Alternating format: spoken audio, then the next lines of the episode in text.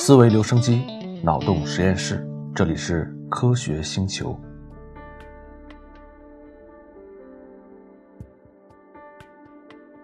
上一小节我们聊到了时间这个最神秘的东西，那这一小节我想给你插播一个我个人非常喜欢的关于时间旅行的科幻小说。其实啊，关于时间旅行的科幻小说，它的设定并不难。你无论是造出一个机器啊，或者是掉进一个虫洞，都没有什么问题。难就难在你怎么去解决我们前面说过的时间旅行中发生的悖论。我之所以喜欢这一篇呢，就是因为他把这个问题处理得很棒。这个故事是华裔科幻奇才特德·江的作品，收录在他2019年新出的科幻作品集《呼吸》里面。这篇故事叫做《商人和炼金术士之门》，故事是以第一人称讲述的方式展开的，是一个叫福瓦德的商人向他的国王讲述自己的传奇经历。那么下面我就以第一人称的方式来给你转述这个故事。伟大的哈利法，穆斯林的领袖，匍匐于您的荣光之下是我的荣耀。在一个人的有生之年，他不太可能奢望更大的福分了。我要向您讲述的是一个无比奇异的故事。若是熟悉其中的细节，讲述者即使是单纯描述，也能重现故事发生时的奇异。我的名字叫福瓦德·伊本·哈巴斯，就出生在这座城市——祥和之城巴格达。我的父亲是位谷物商人，但我一生中的大半时间都在买卖精细织料，从大马士革进口丝料。从埃及进口亚麻，从摩洛哥进口镶金边的丝巾。过去我很富有，但内心总是骚动不宁。无论是购买享用奢侈品，还是慷慨捐赠，都无法让内心平静下来。但现在我站在陛下的面前，钱袋里连一个金币都没有，却觉得宁静安详。世间万事万物，无不源自安拉。但是如果陛下恩准，我想从我走进五金市场的那一天开始讲述我的故事。当时我需要买一件礼物送给和我做买卖的一个人。有人告诉我，他似乎想要一只银盘。在市场里转了半个小时之后，我发现这里的一个大店铺换了东家。那家店的位置很好找，肯定要花大价钱才能买下店面。于是我走了进去，细看里面的货色。我从没见过这么多珍奇的货物。靠近门口的地方摆着一具天象仪，由七块镶银薄板拼成；一座靠水流驱动的时钟，每到正点都会发出悦耳的铃声；还有一只铜制的夜莺，风一吹过就会啾啾而鸣。更里面的地方摆放着更奇妙的物品。我呆呆地看着这些东西，像个目瞪口呆盯着杂耍艺人表演的小孩子。就在这个时候。一个老人从殿堂后面的一扇门走了出来。欢迎光临 B 殿，尊敬的先生，他说：“我的名字是巴沙拉特，能为您效劳吗？”你这里出售的货色真是妙极了，我和全世界各个地方的人做生意，却从没见过这样的东西。我能问问吗？您是从哪里进的这些货呢？您的赞赏真是让我受宠若惊，他回答道。您在这里看到的每一件东西都是我自己工厂的出品，由我本人制作，或者是在我指导下由我的助手制作。这个人竟然精通这么多不同门类的手艺，我不由得大为敬佩。我向他询问店里五花八门的制品，听他向我侃侃而谈占星学、数学、泥土占卜和医学。我们聊了一个多小时，我听得如痴如醉。对这个人的痴迷和敬佩之心，像黎明的花一般盛开怒放。但最后，他提到了他的炼金术实验。炼金术，我吃了一惊，因为他看上去实在不像玩弄这类骗术的人。你是说，你可以把廉价的金属变成金子吗？我可以，尊敬的先生。但炼金术追求的并不是这个目的。那他追求的是什么呢？他们想炼出金子。但成本一定要比他从地下矿脉中开采来的低廉。炼金术有办法制造出金子，但这个过程实在太过艰难。相比之下，从大山底下开采出金子实在太容易了，就像从树上摘下桃子一样。我笑道：“这真是个聪明的回答。你是个学识渊博的人，这一点没人可以否认。可我还是觉得炼金术这一套不足以取信。”巴沙拉特注视着我，想了想说：“我近来做了一件东西，也许可以改变您的看法。这东西我从未示人，您是第一个。你有兴趣看一看吗？”不胜荣幸之至，我说：“请跟我来。”他领着我走进殿堂里面的一扇门，隔壁是间工厂，摆放着许多我猜不出名堂的装置，一根根金属棒上面缠着铜线，解开的话，这些铜线的长度可以够到天边。一块花岗岩石板浮在水银上，石板上安着许多镜子。巴沙拉特径直走过这些东西，连看都没看一眼。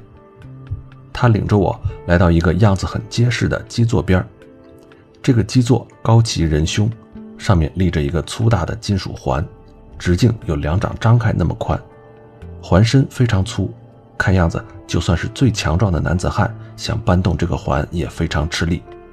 那种金属是黑色的，黑的宛如夜色，但打磨的非常光滑。如果它不是这种颜色，一定可以当镜子使。巴沙拉特让我站在金属环的一侧，面对环身，而他自己则站在金属环的正对面。请注意看，他说。巴沙拉特将他的胳膊伸进环口，他站在我的右侧，但那只胳膊并没有从我左侧的环口钻出来，而是仿佛起肘截断了一般。他上下挥舞着半截胳膊，之后又抽回胳膊，胳膊完完整整。我没想到这样一位渊博的学者就会玩起戏法来，但这个戏法很不错，我礼貌地恭维了他几句。先别忙，接着看。说着，他后退了一步。我等待着。哎呀，我左侧的环口中伸出一只胳膊，孤零零的一只，没有连着身体，胳膊上还套着衣袖，看样子和巴沙拉特的袍子正好相配。胳膊上下挥动起来。然后缩进环口，消失了。头一个戏法已经很不错了，但我以前见过类似的，这一个可比头一个强得多了。看底座和金属环的粗细，不可能藏进一个人，真妙啊！我赞叹道。谢谢您的夸奖，但这并不是靠手法玩出的花样。右侧环口在左侧环口之前，比他早了几秒钟，穿过这个环儿。就是瞬间穿过这段时间，我没听明白。我说：“容我再向你演示一遍。”他再一次把胳膊伸进环口，胳膊消失了。他露出笑容，抽动了一下，像在拽一根绳头。接着，他重新抽回胳膊，在我面前摊开手掌。他的掌心里放着一枚戒指，我认出来了。哎，这是我的戒指啊！我看了看自己的手。戒指仍旧戴在指头上，你骗出了一枚一模一样的。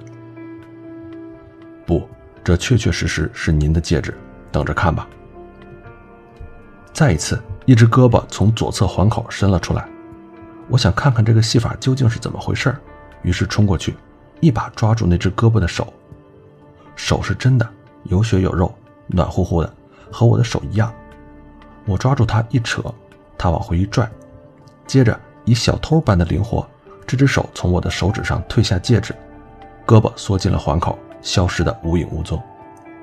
我的戒指不见了，我叫道：“不，尊敬的先生。”他说：“您的戒指在这儿。”他把手上的戒指递给我，和您开个小玩笑，请别介意。我把戒指带回手指，对他说：“可是戒指早就在你那儿了。”从我手上拿走之前就已经在你那儿了。就在这时，一只胳膊伸了出来，这一次是伸出右侧的环口。这是什么？我惊叫道。但没等他缩回去，我已经认出来了，这仍旧是他的胳膊。但奇怪的是，这一次我并没有看见他把胳膊伸进环口。您再想想我刚才的那句话，他说：“想想时间先后的次序。”这个金属环右侧的环口在前，左侧的环口在后。说着，他绕到左侧环口，将胳膊从那一侧伸进去，胳膊再一次消失了。尊贵的陛下，您肯定早已明白这是怎么回事了，而我却直到这时候才醒悟过来。同一个动作，在金属环口右侧开始，几秒钟后，金属环口左侧显示出它的结果。这是魔法吗？我问道。不，尊敬的先生，我从没遇见过神仙鬼怪，即便遇上，我也不相信他会听从我的吩咐。这是炼金术的一种。他向我做了解释，讲述了他如何在现实的肌肤上寻找小小的孔洞，和虫子在树上蛀出的孔洞很相似。找到了一个之后，如何扩大这个孔洞，像吹玻璃的人把一滴融化的玻璃液吹成一根长管子，最后他又如何让时间像流水一样注入管子的一端开口，让它在里面变得粘稠如糖浆，从另一端缓缓流出。我承认他的话我并没有听懂，更无法检验其真伪，我只能这么说：你创造了一件真正惊人的作品。谢谢您，他说。但这只是一个序幕，我想让您观看的大戏还在后头呢。他让我跟着他走进里面的一个房间，屋里正中央伫立着一扇巨大的圆形门洞，用的材料仍然是那种打磨的很光滑的黑色金属。您刚才看到的只是一扇秒门，那个环的两侧只相差几秒钟，他说，而这是一扇年门，门洞两边相差足足二十年。老实说，我一时也没有明白他的意思。我想象着他从右侧门洞伸进胳膊，等上二十年，胳膊才从门洞左侧伸出来。这样的戏法有什么意义呢？我就这么跟他说了，他大笑起来，呵呵，这也算是用法之一吧。他说：“但请想一想，如果您跨进这扇门，会发生什么呢？”他站在门洞右侧，示意让我靠近些，接着指向门洞另一侧。看，我照做了，发现房间那一边的地毯和垫子跟我进来时看到的不一样。我转头左右瞧了瞧，这才意识到，望向门洞那一侧时，我看到的是另一个房间，和我现在身处的房间不一样。您看到的房间是这个房间二十年后的样子，巴沙拉特说。我使劲眨了眨眼睛，像个在沙漠中看到水流幻影的人。但我看到的一切并没有发生变化。我问他：“你刚才说我可以迈过去，到那边去？”“您可以，一步之后，您就会置身于距今二十年后的巴格达。您可以找到二十年后更年长的您，和他聊聊。之后，您可以再次迈过这扇年门，回到现在。”听着巴沙拉特的话，我觉得头晕目眩。这种事你干过吗？我问他：“你去过吗？”是的，我的许多主顾也去过。刚才你还说你从没向别人展示过这个东西，我是头一个。这扇门您是头一个，但我曾经在开罗有一家店面，在那里做了好些年买卖，就是在那儿我造出了第一扇年门，在那里我向许多人展示过那扇门，他们都使用过它。和更年长的自己谈过之后，他们学到了什么呢？我问他。每个人学到的东西都不一样。如果您想听，我可以为您讲述这样一个人的故事。接着，巴沙拉特给我讲了个故事。如果能取悦陛下，我愿在此重述这个故事。以前有个名叫哈桑的年轻人，他是一个制绳匠人。他迈过了年门，想看看二十年后的开罗是什么样子。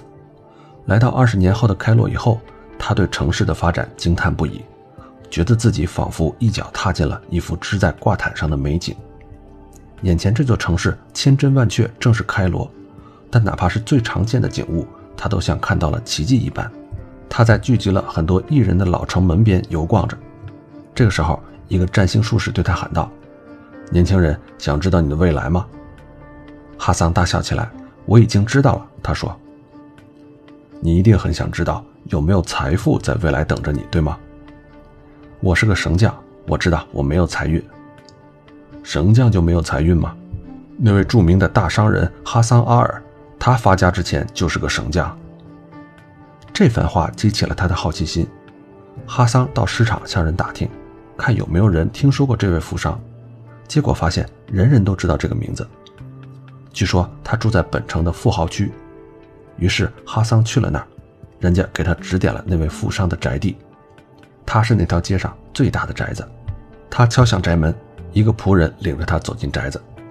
这所宅子很大，里面应有尽有，中间还有一个喷泉。仆人去通报主人，哈桑在大厅等着，望着周围光润的黑檀木和大理石，他感觉到自己完全不属于这个地方。正当他打算离开的时候，年长的自己出现了。你总算来了，对方说道。我等你等得好辛苦啊。等我？你知道我会来？哈桑吃惊地说。当然了，因为我拜访过年长的自己，就像你现在拜访我一样。那是很久以前的事了。我忘了具体的时间，来吧，跟我一块儿吃顿饭。两个人走进一间餐室，仆人们端上肚子里填着果仁的鸡肉，还有蘸着蜂蜜的油炸馅饼，以及用石榴汁调味的烤羊羔。年长的哈桑没有详谈他的生平经历，他提到各行买卖，却没有说他是怎么成为一个商人的。他谈起他的妻子，却说现在这个时间不合适，没让他和年轻人见面。相反，他让年轻人讲起孩提时代的恶作剧，重新回忆起这些早已遗忘的往事，让老人乐不可支。最后，年轻的哈桑终于问老人：“你是怎么改变了你的人生，让你的生活发生了这么大的变化？”老人说：“眼下我只能告诉你这些。去市场买制绳纤维的时候，你要经过黑狗巷。过去你走的是巷子南侧，别那么走了，走北侧。”这样做就会让我发财吗？只管按我说的去做吧。现在回去吧，你还得搓绳子呢。到时候你自然会知道什么时候应该再来找我。年轻的哈桑回到他的年代，照老人说的话，走那条巷子的时候总是靠北走，哪怕北侧没有树荫也照走不误。几天之后，他亲眼看到一匹马受了惊，在街对面发起疯来，踢倒了好几个人，打翻了一个沉重的油罐。砸伤了一个人，还把另一个人踩在马蹄下。骚乱平复之后，哈桑祈祷安拉保佑伤者复原，死者升天，并且感谢阿拉让他免遭一劫。第二天，哈桑迈过年门，找到年长的自己。你从那儿路过的时候受伤了吗？他问。没有啊，因为我年长的自己警告过我，别忘了你和我是同一个人，发生在你身上无论什么事儿都曾经发生在我身上。就这样，年长的哈桑指点年轻人，年轻人遵循他的教导。他不再从平时那家杂货店买鸡蛋，于是当其他人因为吃了坏鸡蛋生病的时候，他却平安无事。他买了大批制绳纤维储存起来，所以当商队没有按时抵达的时候，制绳纤维缺货的时候，他却有原料可以继续开工。按年长的自己的指点办事儿，哈桑避开了许多的麻烦，但他还是觉得奇怪。年长的自己为什么不多透露一点情况呢？他会娶谁为妻？怎么才能富裕起来？有一天，他在市场上把织好的绳子全卖掉了，带着比平时更鼓的钱包回家。走在街上的时候，他和一个男孩碰了一下。他摸了摸钱包，发现钱包不见了，于是大喊一声，转过身来，在人群中寻找那个小偷。听到哈桑的喊叫，那个男孩立即挤开人群，飞跑起来。哈桑只来得及看到他手肘处撕破的衣袖，转眼之间，男孩就消失不见了。有那么一会儿，哈桑震惊不已，竟然会发生这种事儿。年长的自己竟然没有事先提醒他，但他的震惊很快就变成了一腔怒火。他紧紧追上去，穿过人群，一路打量着每个男孩肘部的衣袖。他运气不错，发现了那个小偷正蹲在一辆运水果的大车下面。哈桑一把抓住他。喊叫着要告诉大伙抓住了一个小偷，请大家找卫兵来。因为害怕被逮捕，男孩交出了哈桑的钱包，哭了起来。哈桑瞪着男孩看了很久，怒气渐渐消退了，他放走了那个男孩。下一次见到年长的自己的时候，哈桑问他：“那个小偷的事儿，你为什么不事先提醒我呢？”这次经历让你很愉快，对不对？年长的自己问道。哈桑正想否认，但马上又打住了。嗯，我确实很愉快。他承认道：“追赶那个男孩的时候，他一点也不知道自己会成功还是会失败，只觉得全身热血奔涌。他已经好几个星期没产生过这种感觉了。而看到男孩的泪水的时候，他想起先知教会众人要有怜悯之心，决定放走那个男孩，让他觉得自己是个善良的好人。那么，你希望我事先告诉你，然后剥夺你的这些乐趣吗？年少无知的时候，我们常常觉得很多习俗毫无意义，长大以后才渐渐醒悟过来。就这样，哈桑明白了，事先透露有好处，但同样的，不透露也有它的好处。不，他说，你没有提醒我，这样很好。年长的哈桑看出年轻人已经明白了，他就说：“现在我要告诉你一些很重要的事儿。去租一匹马，我会告诉你往哪儿骑。你一直骑到城市西面山脚下的一个地方，在那里你会找到一丛小树，其中有一棵被闪电打过。在那棵树下找到你能推动的最沉的一块岩石，然后在石块下面挖。挖什么呢？挖到以后。”你自然就会知道。第二天，哈桑骑马到山脚下，找到了那棵树，树下到处是石块，哈桑只好翻开一块，在底下挖一阵，再翻开另一块。最后，他的铁锹碰到了什么东西，不是石头，也不是泥土。他刨开土，发现了一只青铜箱子，里头满满的盛着金币和各种珠宝。一生之中，哈桑从没见过这么多金银珠宝。他把箱子搬上马背，回到了开罗。下一次和年长的自己见面的时候，他问道：“你怎么知道那里有宝藏呢？”“从我年长的自己那知道的。”年长的哈桑说：“跟你一样。至于说我们最初是怎么知道这个宝藏的，我只能这么说：这是安拉的旨意。世间万事还有什么别的解释吗？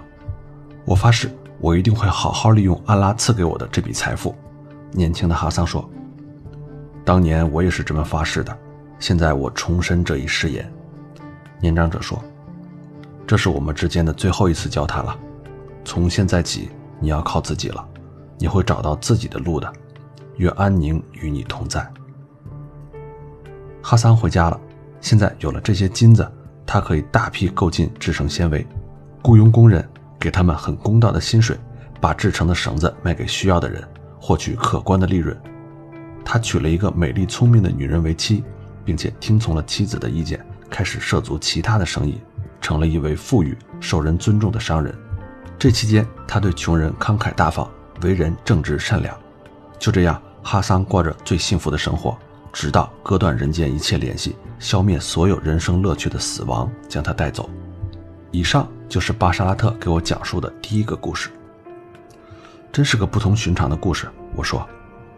对那些还没有拿定主意要不要使用这扇门的人来说，这个故事的诱惑力真是大的不能再大了。您还心存疑虑，这很明智，巴沙拉特说。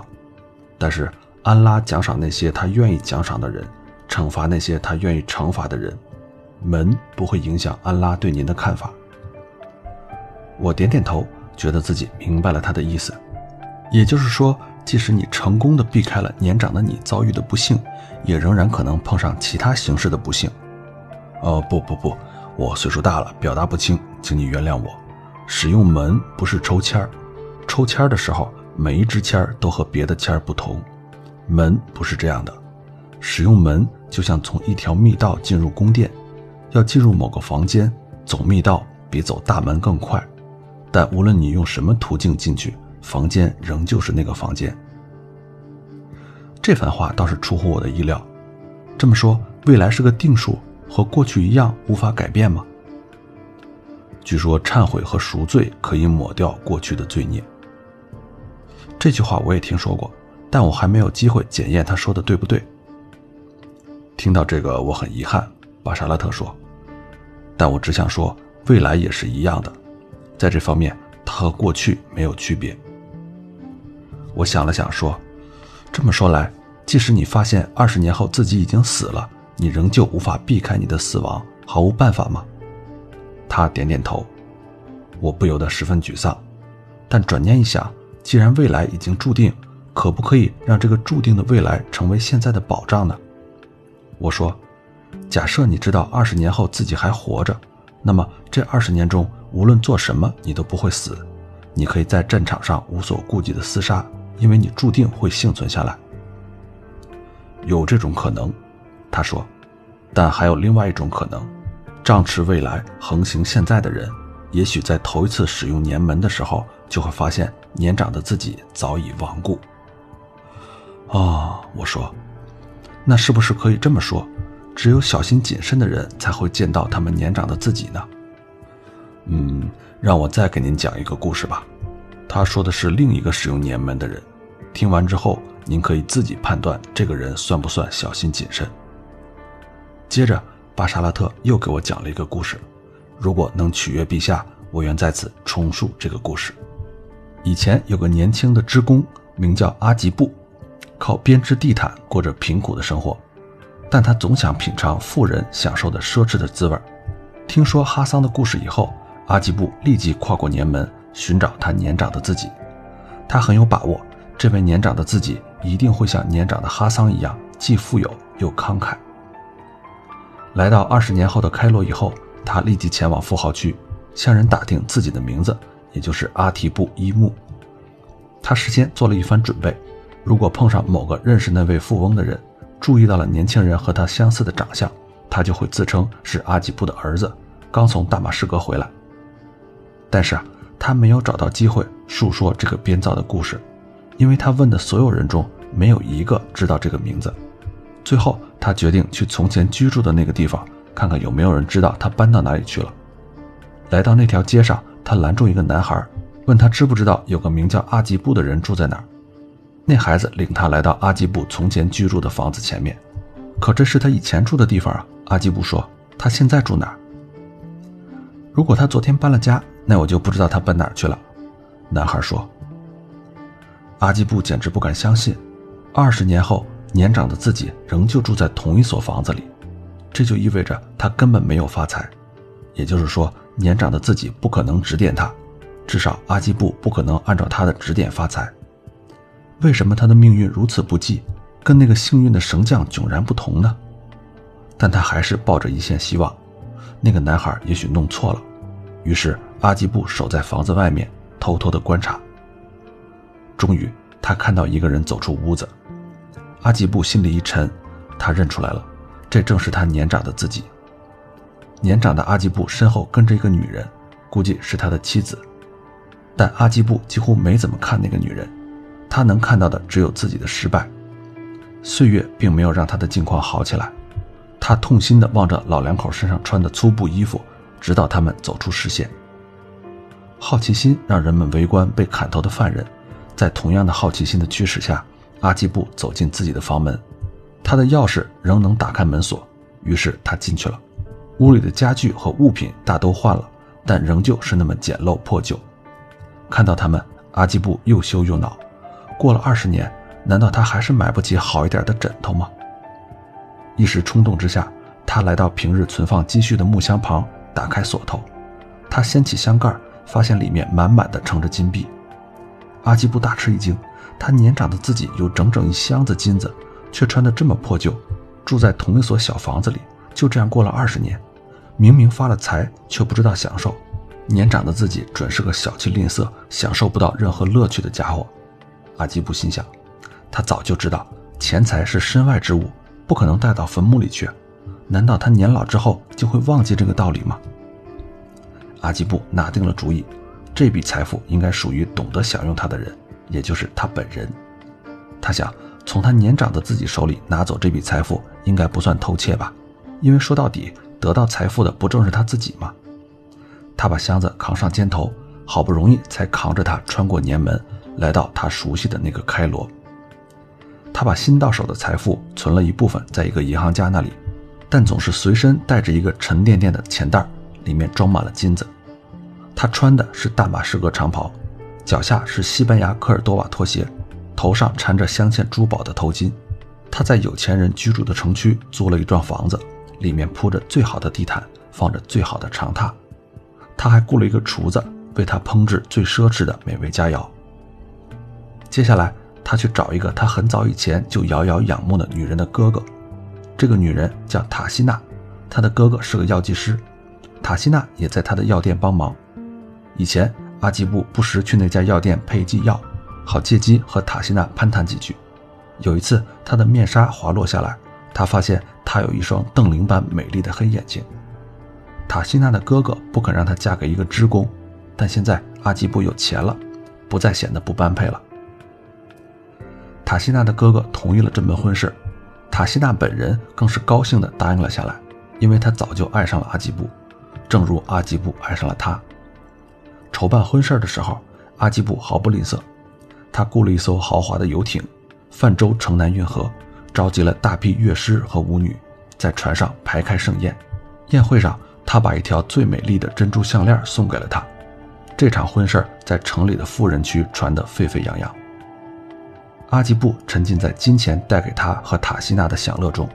婚后的一个星期，他俩是所有人中最快乐的人。但接下来的一天，阿基布外出回家，发现大门洞开，家里的金银器皿被洗劫一空。